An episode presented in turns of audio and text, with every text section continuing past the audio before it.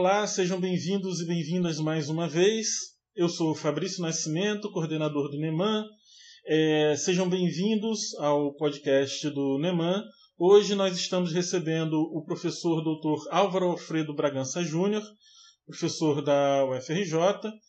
É, professor Álvaro possui doutorado em Letras Clássicas pela Universidade Federal do Rio de Janeiro e estágio pós-doutoral em História Medieval. É, nós vamos conversar hoje sobre literatura medieval. Professor, seja bem-vindo, é uma honra recebê-lo aqui no nosso podcast do Neman. Uh, professor Fabrício, prezados alunos, prezados interessados, público em geral, meu muito boa tarde. E, embora, como eu sempre digo, há ocasiões em que nós temos que nos ater às formalidades, este é um momento, para mim, não apenas formal, mas muito informal.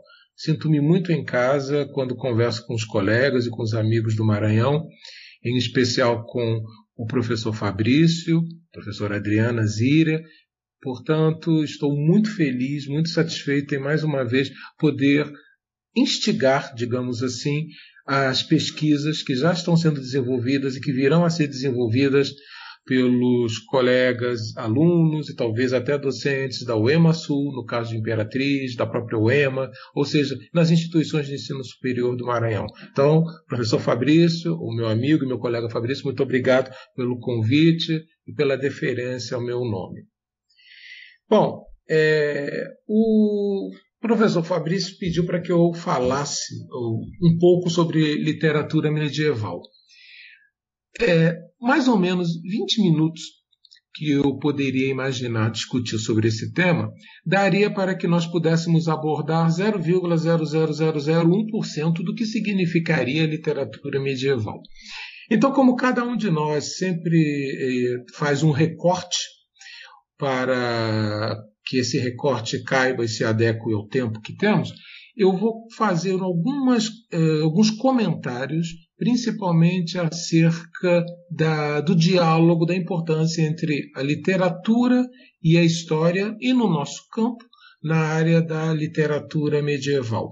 Então, talvez, se nós, ou se o público imaginar que a nossa discussão seria ou será uma discussão muito presa a fontes, a textos mesmo, que foram produzidos durante o medievo, talvez haja um pouco de, não diria decepção, mas de estranhamento, pois eu vou tentar fazer uma instigação, digamos assim, sobre as questões mais é, técnicas acerca da literatura e da história, mas não apenas técnica no sentido específico, mas também indutiva para fazer com que a gente, com que nós cada vez mais percebamos como as nossas áreas de literatura e história elas se completam, elas se interpenetram. E para se falar do medievo, eu estou convencido, nós temos que dialogar.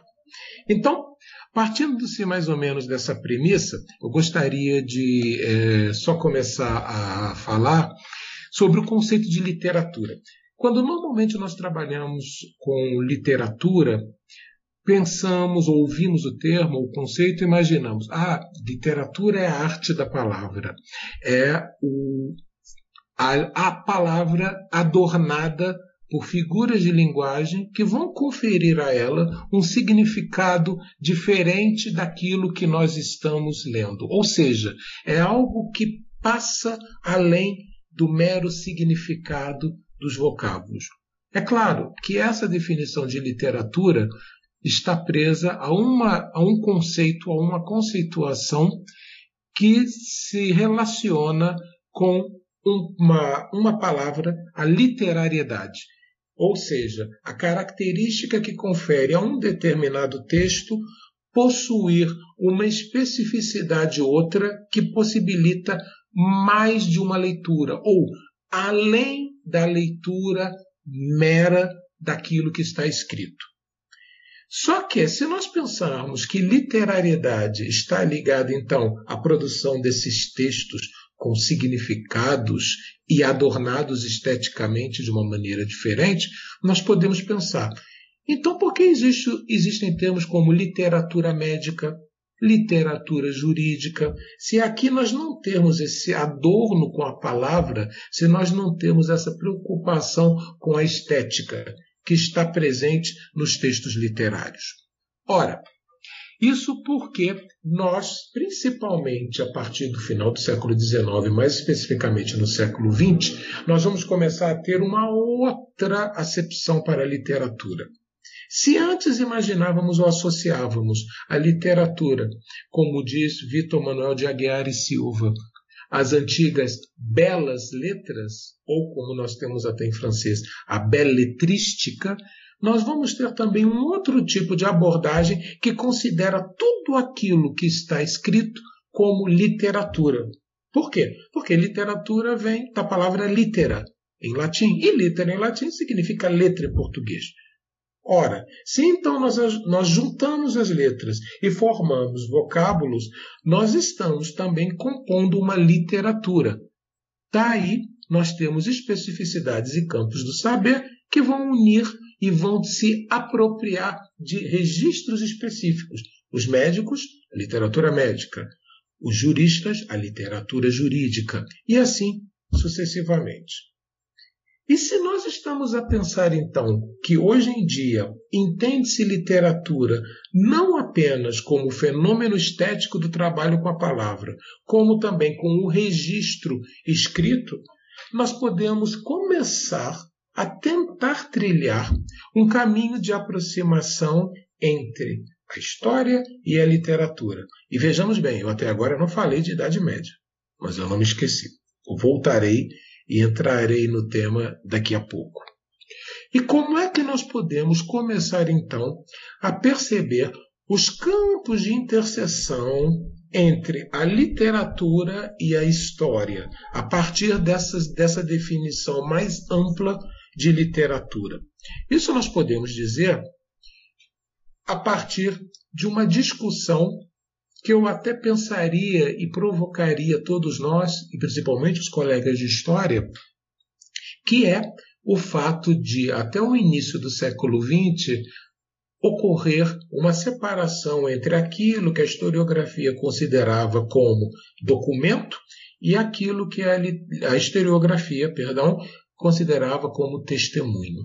Ou seja, documento valia apenas aquele tipo de fonte que fosse preparada, que fosse redigida, que fosse exarada em ambientes oficiais enquanto que o testemunho estaria ligado a qualquer outro tipo de escrita que não possuísse aquele grau que eu vou chamar, entre aspas, de formalidade.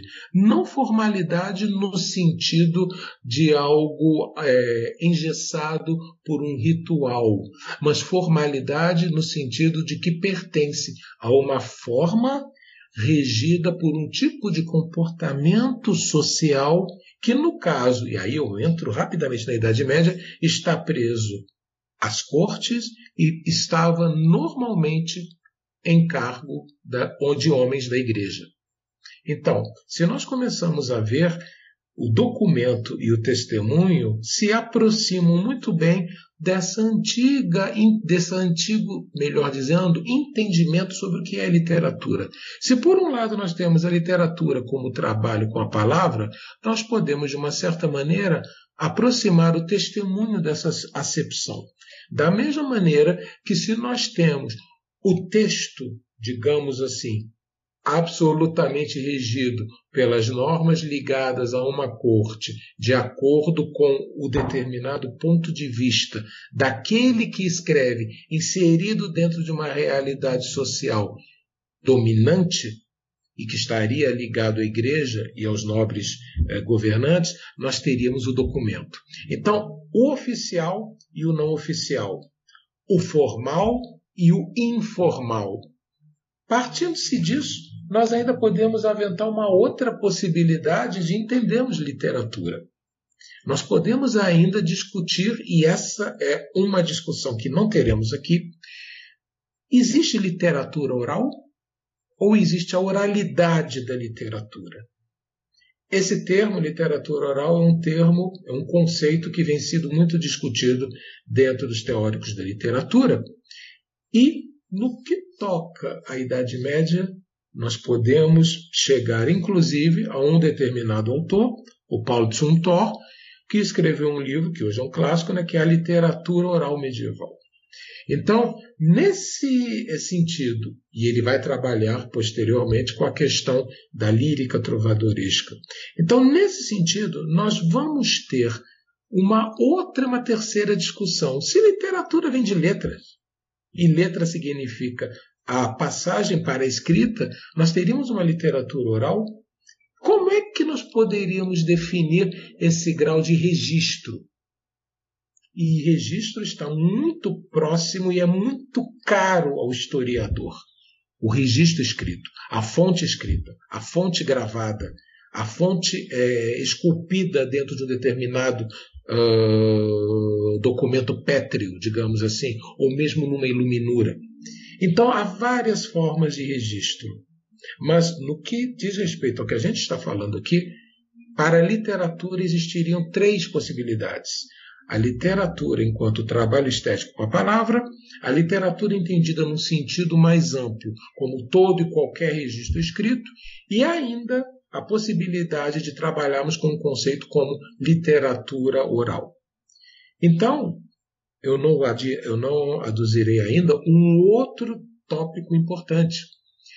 Considera-se ainda, ou pelo menos há determinados uh, colegas, que consideram a literatura muitas vezes como um campo do saber mais ligado à fruição do prazer, não tanto a algo técnico.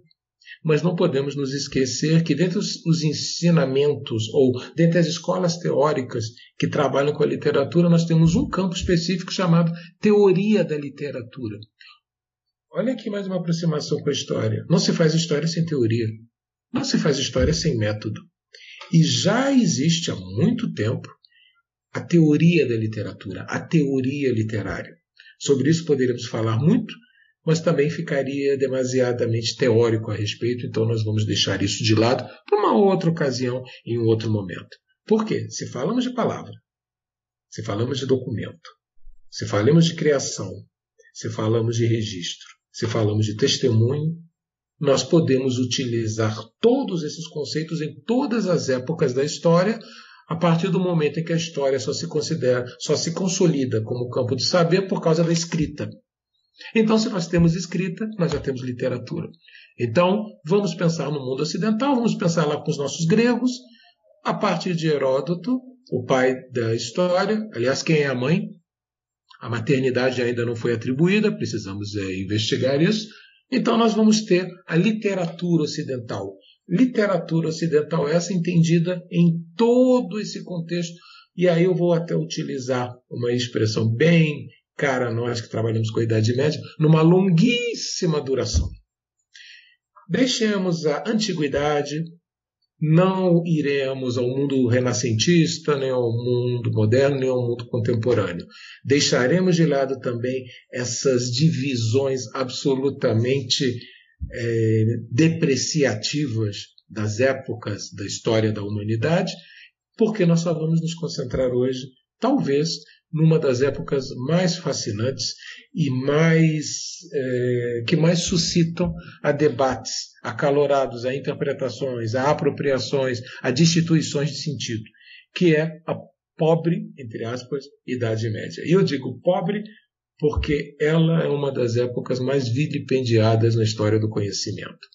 E creiamos ou não queiramos crer, é exatamente uma época em que nós não temos apenas um tipo de produção estética, o trabalho com a palavra, ligada apenas a uma determinada, a um determinado segmento social, a igreja. Mas mais do que isso, nós temos várias idades médias com vários tipos de registros escritos e muitos deles absolutamente contemporâneos a nós brasileiros do século XXI. Portanto, vamos falar um pouquinho dessa Idade Média e vamos começar a tentar é, convergir essas palavras para o objetivo desta nossa, desse nosso bate-papo. Ok.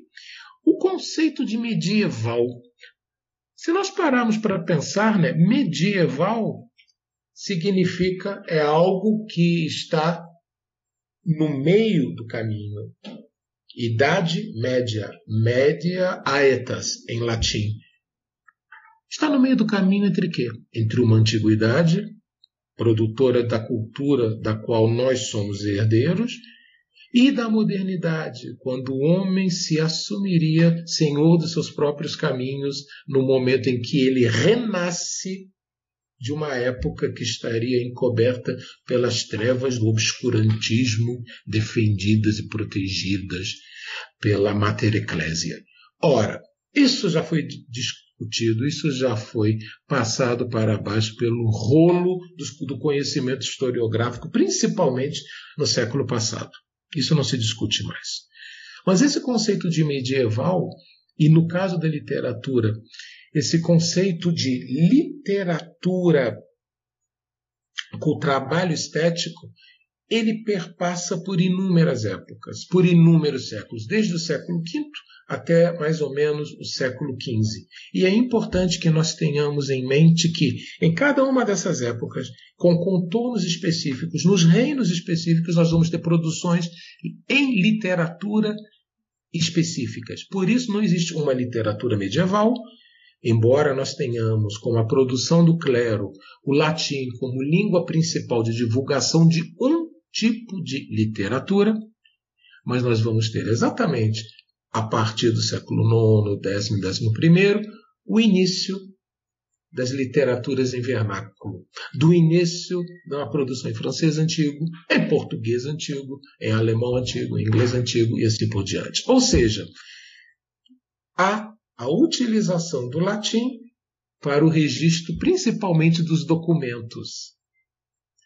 A utilização do latim para obras sacras, para peças de teatro, para autos, para poemas laudatórios à Virgem Maria, mas há também em vernáculo o início dos poemas do que nós chamaremos posteriormente de trovadorismo. No mundo germânico continental, nós vamos ter o início das grandes epopeias germânicas. Nós vamos ter no mundo escandinavo um gênero literário a partir do século XI e XII que só existirá enquanto gênero nessas regiões, nessa região, que são as sagas.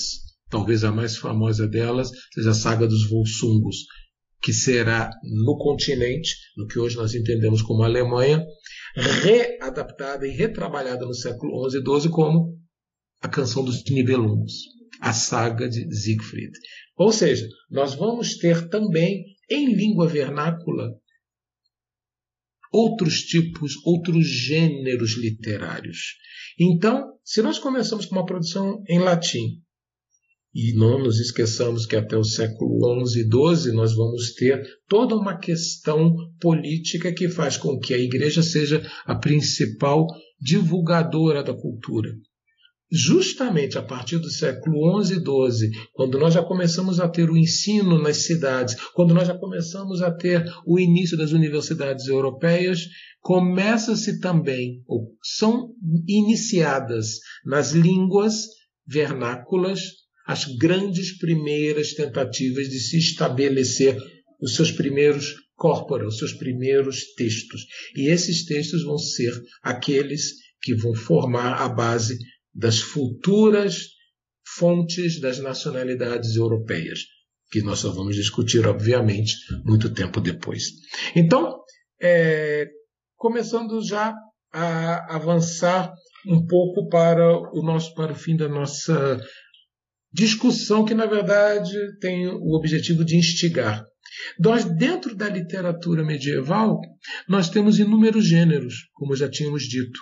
Nós vamos ter peças teatrais, escritas inclusive por monjas, mulheres da igreja. Temos o caso de Roswitha von Gandersheim. Não se sabe se as peças eram para serem encenadas ou não, mas no século X elas já existiam. Nós temos os, o Corpora com essas seis, os Corpora com essas seis é, peças que ela compôs nós vamos ter poemas laudatórios, nós vamos ter é, biografias, nós vamos ter toda uma, uma produção literária em latim, em diversos gêneros que vão estar ligadas à cultura eclesiástica, à cultura do elogio aos soberanos. Isso apenas de um modo geral.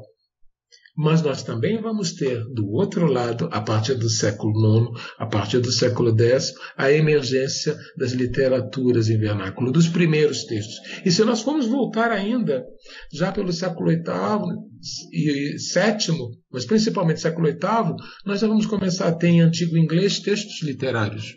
Então, e lá, na, na, antiga Englaland, era o nome da Inglaterra naquele tempo, da Inglaterra anglo-saxônica, nós vamos ter, paralelamente a textos que ainda são germânicos, nós vamos ter um autor, como Beda, que vai escrever a história eclesiástica dos povos ingleses, história eclesiástica Gentis Anglorum. Ou seja, nós temos o latim, mas nós temos o antigo inglês.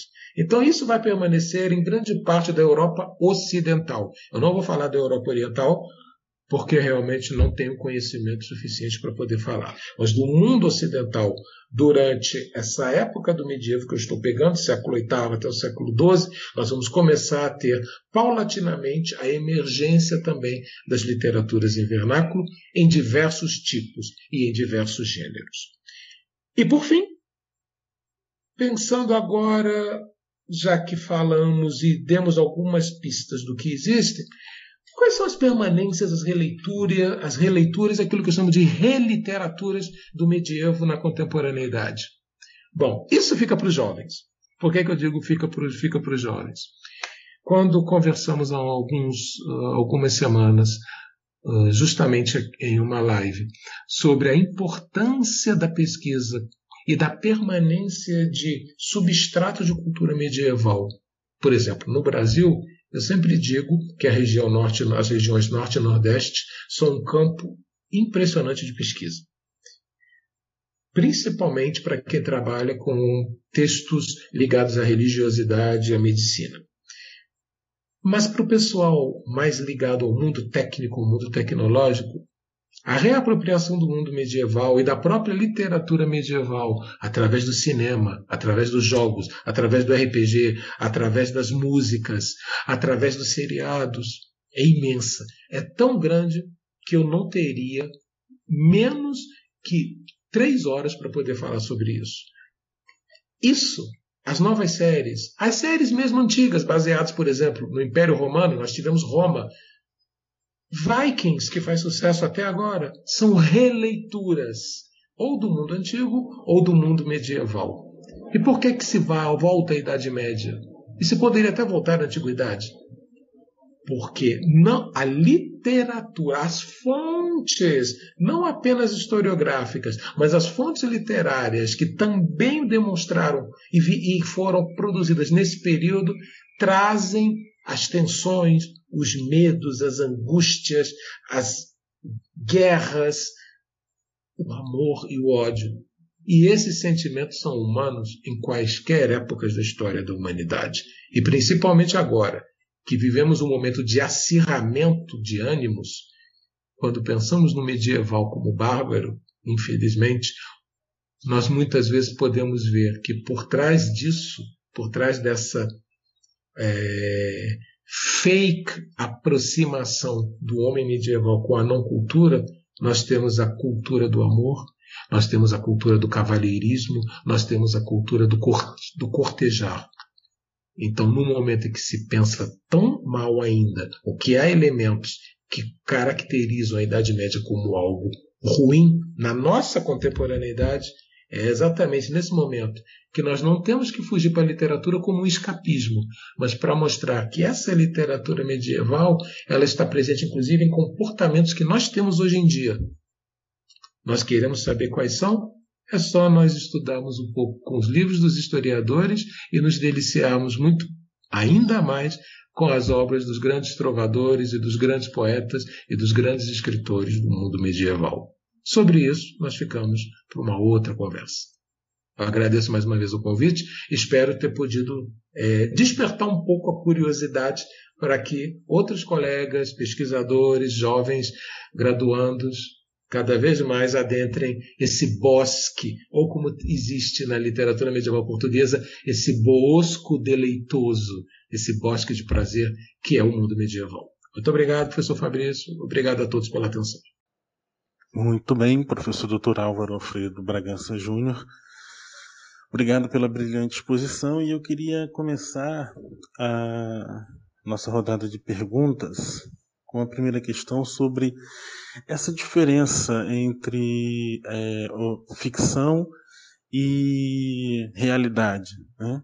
Como é que isso hoje nós, né, quando a gente fala sobre literatura, a gente tem mais ou menos isso bem definido, né, essa separação entre ficção e realidade.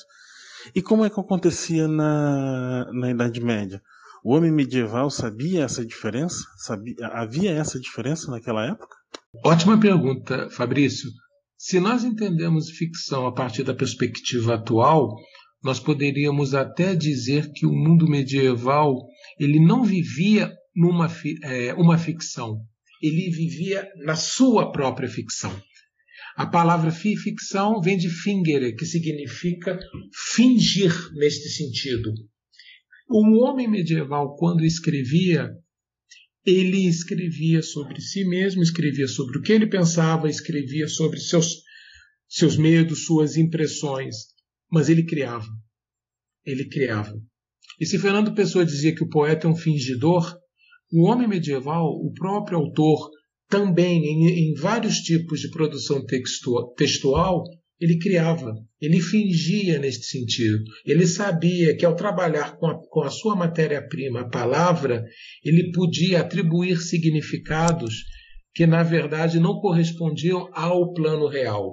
Mas, mais, mas o mais importante é que o homem medieval, por mais. Eu não vou utilizar o termo escritor, esse é um termo moderno, mas aquele que produzia os textos, ou aquele que compilava, por exemplo, no caso mais específico, as cantigas, ele estava inserido dentro de um modelo de vida e aqueles textos, embora poeticamente belos, eles eram entendidos e recepcionados no sentido de recepção por um público que conhecia aqueles códigos de comportamento. Isso no caso do trovadorismo. Só que, paralelamente a isso, nós temos outros tipos de textos. Claro que nós não podemos falar sobre isso, mas nós temos textos que são que têm um caráter muito mais, como eu diria, luxurioso, nós temos os fabliaux, que são pequenos contos licenciosos, mas nós temos fábulas, nós temos também algumas histórias que podem ser inseridas numa literatura fantástica. Um exemplo disso é o livro de Marco Polo. O livro de Marco Polo, é, Marco Polo falará sobre determinadas criaturas e animais que não havia, que não existiam. Mas as pessoas, ao lerem, começaram a acreditar que havia povos que sem cabeça, cujas cabeças estavam colocadas exatamente no estômago.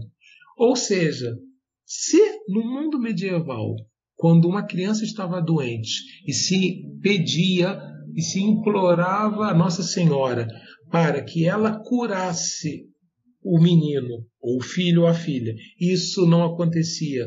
Nas estátuas das igrejas, essas representações do menino Jesus eram retiradas, roubadas, no sentido de: Nossa Senhora, se a senhora não, não ajudar meu filho, a senhora não vai ter Jesus?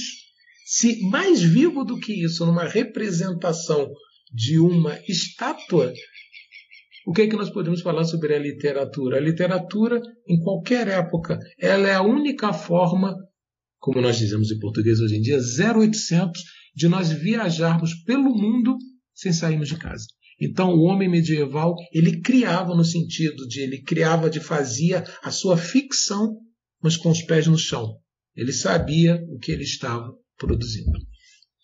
Muito bem, muito obrigado. E para terminar, para concluir, é, que recomendações assim para quem está nos, nos, nos ouvindo e que tenham interesse aí de, de, desenvolver pesquisas né, sobre literatura medieval né, a partir da, da nossa conversa.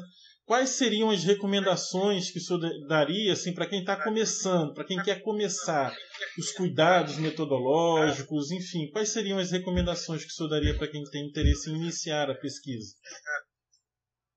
Mais uma ótima pergunta.